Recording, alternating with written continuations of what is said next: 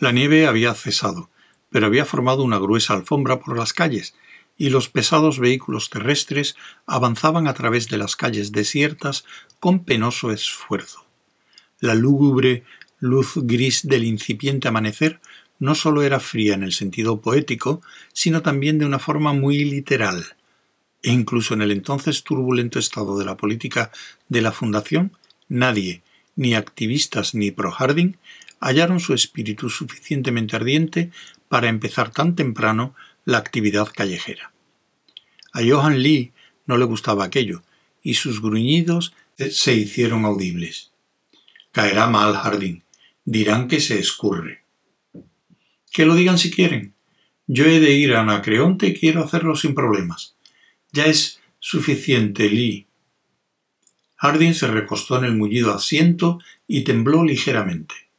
No hacía frío dentro del coche acondicionado, pero había algo frígido en un mundo cubierto de nieve, incluso a través del cristal, que le molestó. Dijo, reflexionando, algún día, cuando estemos en condiciones, hemos de climatizar términos. ¿Se podría hacer? A mí, repuso Lee, me gustaría que se hicieran otras cosas primero. Por ejemplo, ¿qué hay de climatizar a Sermac? Una bonita y seca celda a 25 grados centígrados durante todo el año sería ideal. Y entonces yo necesitaría realmente guardaespaldas, dijo Harding, y no solo esos dos. Señaló a dos de los gorilas de Lee sentados delante con el chofer, con su mirada dura fija en las calles vacías y las manos sobre sus armas atómicas. Evidentemente quiere incitar una guerra civil. ¿Yo? Hay otras ascuas en el fuego y no necesita mucho para inflamarse, se lo aseguro. Empezó a contar con sus dedos. Uno. Sermac provocó un escándalo ayer en el Consejo Municipal al pedir que lo procesaran por alta traición. Estaba en su pleno derecho de hacerlo, respondió Harding fríamente, además de lo cual su moción fue derrotada por 206 a 184. Exactamente, una mayoría de 22 cuando habíamos contado con 60 como mínimo. No lo niegue, sabe que es así. Más o menos, admitió Harding. Muy bien. Y dos. Después de la votación, los 59 miembros del partido activista se levantaron y salieron de la Cámara del Consejo. Harding guardó silencio y Lee prosiguió. Y tres. Antes de irse, Sermac declaró que usted era un traidor que iba a Anacreonte para recoger sus treinta piezas de plata, que la mayoría de la Cámara, al negarse a votar el proceso, había participado en la traición, y que el nombre del partido no era activista por nada. ¿A qué le suena eso? Problemas, supongo.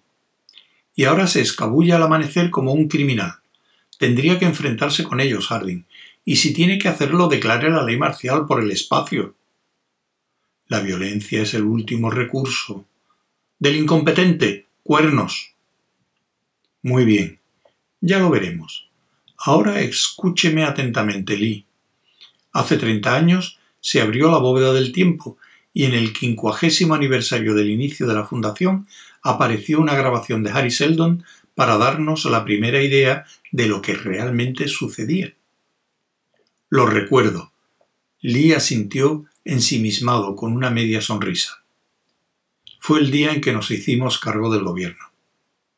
Así es, fue nuestra primera crisis grave. Esta es la segunda, y dentro de tres semanas será el octogésimo aniversario del principio de la fundación.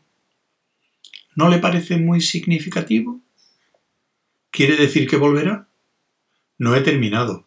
Seldon nunca dijo nada de volver, compréndalo pero esto es una pieza de todo su plan. Siempre ha hecho todo lo posible para impedir que conozcamos los acontecimientos por adelantado. Tampoco se puede decir si la cerradura de radio está preparada para abrirse de nuevo. Probablemente esté preparada para destruir la bóveda si intentáramos abrirla. Voy allí todos los aniversarios después de la primera aparición, por si acaso. no ha aparecido nunca, pero esta es la primera vez desde entonces en que realmente hay crisis. Entonces vendrá. Quizá. No lo sé. Sin embargo, esta es la cuestión.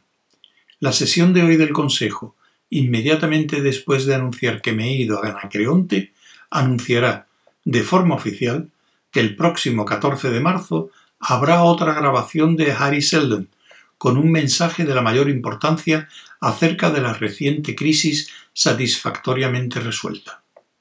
Es muy importante, Lee. No añada nada más, aunque le atosiguen a preguntas. Lee le miró fijamente. ¿Se lo creerán? Eso no importa. Les confundirá que es lo único que quiero, preguntándose si es verdad o no, y lo que yo me propongo conseguir con ellos, si no lo es, decidirán posponer la acción hasta después del 14 de marzo. Yo habré regresado mucho antes. Lee pareció indeciso. Pero eso de satisfactoriamente resuelta es una mentira. Una mentira extremadamente turbadora. Ya estamos en el espacio puerto. La nave espacial se destacaba sombríamente en la oscuridad. Harding atravesó la nieve en dirección a ella, y en la puerta de entrada se volvió con la mano extendida. Adiós, Lee.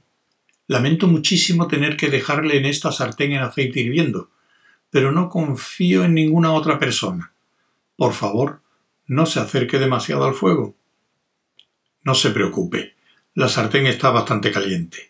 Cumpliré sus órdenes. Retrocedió y la portezuela se cerró.